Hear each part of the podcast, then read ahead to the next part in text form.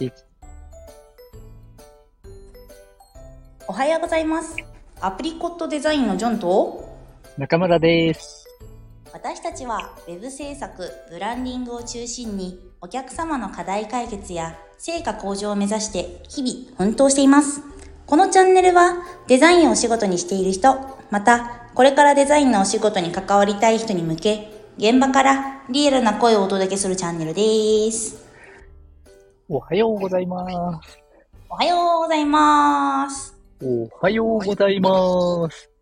おはようございます。はい。ということで、今日は遠隔でね、はい、今日は遠隔でやっております。イェイ、イェイ。やったね。今日、あれですって、記念すべきうん。20回目の放送ということですか？そうなんですよ。おー。すごい。三日坊主を乗り切りましたね。乗り切りました。とっくに乗り越えてましたね。そうですね。うん、なんとか。どうですか？なんとか20回ですか ?20 回目を迎えた感想は？え、そんなのこう20回目でやるんですか？いや、あの、30、40ってやっていこうかなと思うんだけど。いや、でもこんなになんか毎日デザインの話ができて結構私は楽しいです。あ、そうですか。うん。ななんか、かなかしないですよね。そうね、しないよね。よく続いてるよね。いや、本当に。ネタ、ない、なくなっちゃうか心配したんだけどね。そうですね。まあ、30に向けてきっときつくなってくることでしょう。エベレスト。高いな、山は。やばいっすね。ねえ。じゃあ、何かい？今日は、20にちなんだお話をするんかい？いや、20にちなんだ話って何もできないですよ。何もできないので、何もできないので、今日はは、余白のお話をしたいと思います。おー、余白来ました。余白ですよ、余白。はい。ね、あの新人が一番恐れるものですね。恐れる。なんか余白があるのはスカスカに見えちゃうから埋めるみたいなあ、ある。ある。新人あるあるですよ。でもさ、人間のこう性質的にさ、やっぱ隙間があったら埋めたい症候群みたいなのあるじゃないですか。ありますね。ね。なんか物を捨てたらさ、その分増えちゃうみたいなさ、あるあるあるある。あるあるだよね。そういうのが多分デザインのところにも生きてるんだろうね。そうですね。ねが、が、が、が、やっぱ余白大事よね。いやでも余白は本当に大事で、なんかちゃんと計算された余白は、うん余白に見えないというか、空きには見えないんですよね。ああ、そうですね。うん。うん。ね、余白を制するものがデザインを制す。うう、え？うう。いやそこまで言っていいかわかんないけどでもそれぐらい大事だなとは思ってますそうだよね。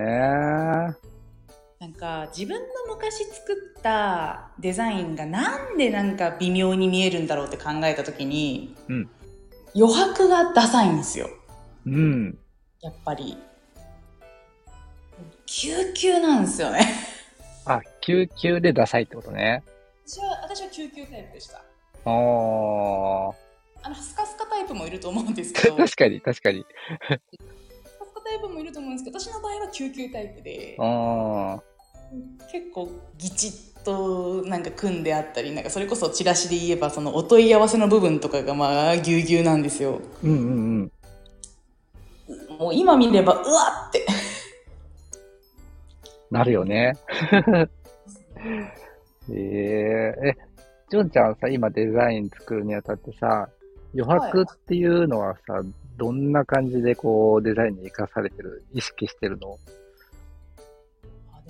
か余白をきっちり作ってあげることでなんかブロックがわちゃんと分かれて見えたりとかうん、あれあるじゃないですかデザインの原則みたいなうん。接近とかええ、あるね。四大原則ね。はい。四大原則があるじゃないですか。ちょっと全部覚えてないんですけど。うん。はい。そういうのをコントロールできる、なんか変にその装飾がなくても、ちゃんとそれを守ってさえすれば、うん。あの、仲間だよって見えたり、違うよって別のグループだよって見えたり、うん。なんかすごいあの便利なものだなと思って、結構そういうとこを意識しながらうん。作ったりとか、逆になんか視線を集めたい時とか。に余白をうまく使ってあげたりとか。ああ、誘導する感じね。余白を使ってね。はいはいはいはい。計算された余白は美しいんですよね。そうだよね。うんうーん。確かに。でもなん、はい。あ、ごめんなさい、どうあぞ。どうぞどうぞ。あどうぞ。20回目なんで、こ譲りこれが遠隔の難しいところ。顔が見えないっていうね。顔が見えないと喋り出すのかわからない。どうぞどうぞどうぞ。もう何言うか忘れちゃったじゃないですか。俺も忘れちゃった。ぐだ、ぐだぐだですよ、20回目先生。どどうしましょう。でも大丈夫です。ここからは立て直していきましょう。立て直そう、立て直そう。はい。いきましょう。うん。なんかこう参考サイトとか見てると、うんなんか自分じゃ絶対使わないような余白の取り方とかしてるやつあるじゃないですか。ほいほいほい。なんか逆にすごく広く取ってあったりとか、うん。逆に狭く取ってあったりとか、うんうんうん。なんかそれでもなんか変というか、そのあそういうもんなんだってちゃんと受け入れられるダサいとかじゃなくて、おー。違和感に感じさせないってあれ何なんですかね。あれは、やっぱりあれじゃないですかね。うーん。その余白ってさ、やっぱりこう、いろんな要素のバランスを取る存在であって、うんうん。余白が美しいっていうことは、その、見やすい、視覚的に快適なデザインなんですよね。そうですね。だからそれがちゃんとこう設計されていれば、綺麗に見えるんだよね。だから、本当に余白が大きくても、全然受け入れられるデザインになるんだよね。うんうんうん。実際まあ、その余白をさ、こう大胆に使ったりとか、狭、逆に狭く使ったりって、結構勇気のいることが、勇気のいることだと思うんだよね。そうですね。なんか、さ、こう、自信持って、なかなか出せないというか、うんうんうん、なんかさ、こう、それこそデザイン、まだまだこれからの人っていうのはさ、その余白が広いことに対して、ちょっとこれでいいんだろうかっていう、ね、後ろめたさがあったりとかして、こう自信持って、ドーンって出せないと思うんですよね。そうでですね。勇気がすごくいるんじゃないかなって思うんですよ。確かに。なんか、変な話、手抜きとか言われても、うん。言われかねないというか、まあね。枠をたっぷり取ることを、なんかちょっとグラフィックに、あの、ウェブに関してはちょっと違うかもしれないですけど、グラフィックに関してはちょっと手抜きと言われかねないなって。うんうん。いや、この人ウからしたらェウェブもあれしてよ。あの、見る人にとったら手抜きって思われかねないかもしれないね、ウェブも。あそうですうね。ん。なんかウェブこそあれだよね。そのブロックに分かれてるからさ、ちゃんと余白を設けることによってさ、こう休憩するスペースをちゃんと取ってあげる必要があるんだよね。うんうん。でも情報が多いからさ、そうですね。こう、ブロック、一つのブロック見て疲れちゃうんで、一回余白挟んで休んでもらってから次のブロック見れるみたいなね。うんうんうんうん。まあそこまでこう見るときにさ、あの、1分ぐらい休むわけじゃないんだけど、本当に瞬間的なあれなんだけどね、安らぎを余白はももたらしてくれるわけですよ。ずっと情報が流れてくるって結構ストレスじゃないですか。ストレスだよね。うん。やっぱそういう余白でそのほんの一瞬休むっていうのは本当に大事ですね見る側のストレスが減りますよねうん、そうだね。うんうんうん。まあさ、さっき出てきましたけど、デザインの4大原則。はいはい。まあこれ言い方はなんか、まちまちなんですけど、ね、あの、さっきジョンちゃんが言いかけた近接うんこう、関連してる要素を近くに配置することによって、あの、それが一つに見えるみたいなね。うんうん。近接とか、あとは整列ですよね。うんうんうん。これはもう、あの、揃えるってですね。うん。うん。あとは反復ですね。うんあの、同じ要素がこう並ぶ場合は、あの、揃えると。揃えて、こうリズムを出すわけですよね。うんうんうん。一貫性と。あとはコントラストですね。うんうんコントラストは、あの、要素間のさ、強弱みたいなところをつけられるんですよね。うん。うんうんううん。ん。なんで、その4大原則っていうのがね、頭に入っていれば、きちんと余白の設計もできるんじゃないかなっていうふうには思うんですよね。今言えなかった私は、ダメ？接近とか言って接近。これをね、斜め読みしてたのがバレバレなんです。いや、でもマジでこの4大原則って本当に原則だなって思うんですよ。うんうんうん。だからね、俺もこう、他のデザイナーの人がさ、作ったデザインをね、社内とかでも見るときに、うん。はい。やっぱりその、4大原則に基づいてフィードバックするんですよ。はいはい。多分同じこと何回も俺言ってるんですよ。うんうんうん。だけど、何回言われてもなかなかこう、できないっていうのが、この4大原則の難しいところで、うん。うんうん。うん。ただ、超重要っていうことですね。うんうんうん。うん。この4大原則を制するものがデザインを制するんじゃないですかね。もう余白もそうなんですけどね。そう。原則っていうだけあって。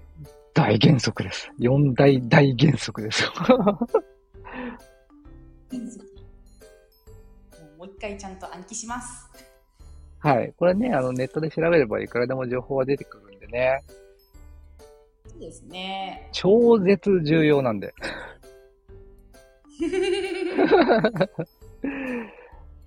なんかさ、今さ、うちの会社でさ、あのーデザイナーの子にさ、名刺毎日チャチャレンジみたいなのやってもらってるじゃないですか。やってますね。そう。制限時間5分で毎日名刺を作りなさいってお題が出されてね、うんうん。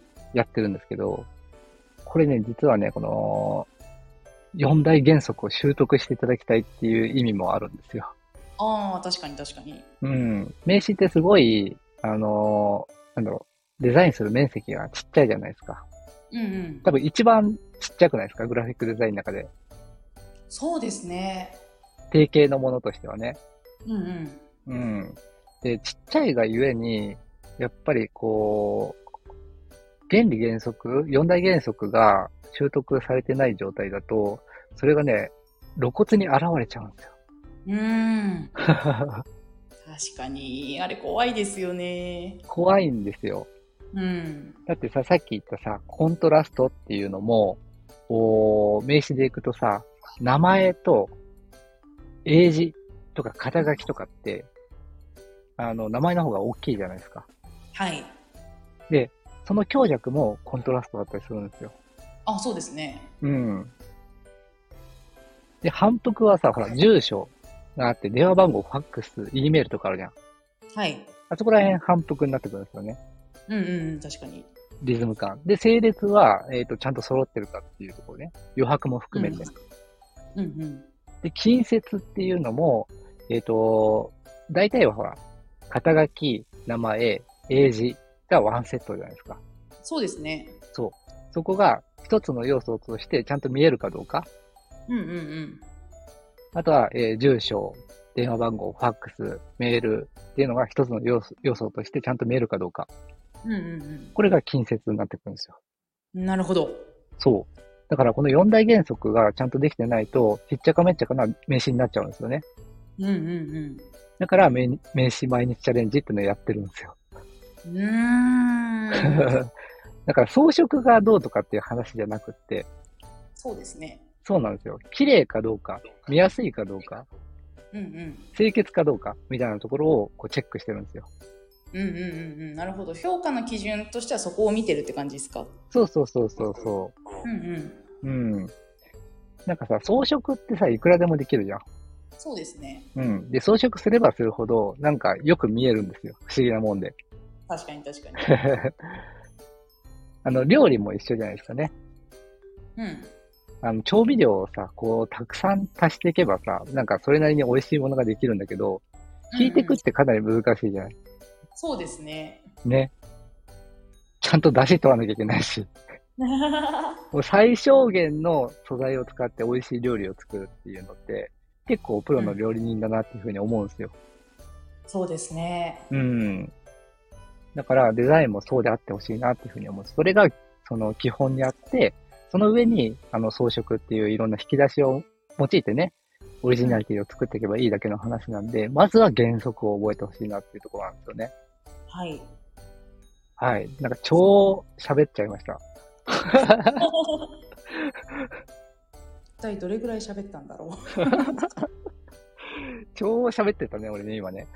そうですね。はい。まあでも、それだけ大事だっていうことなんで、うん。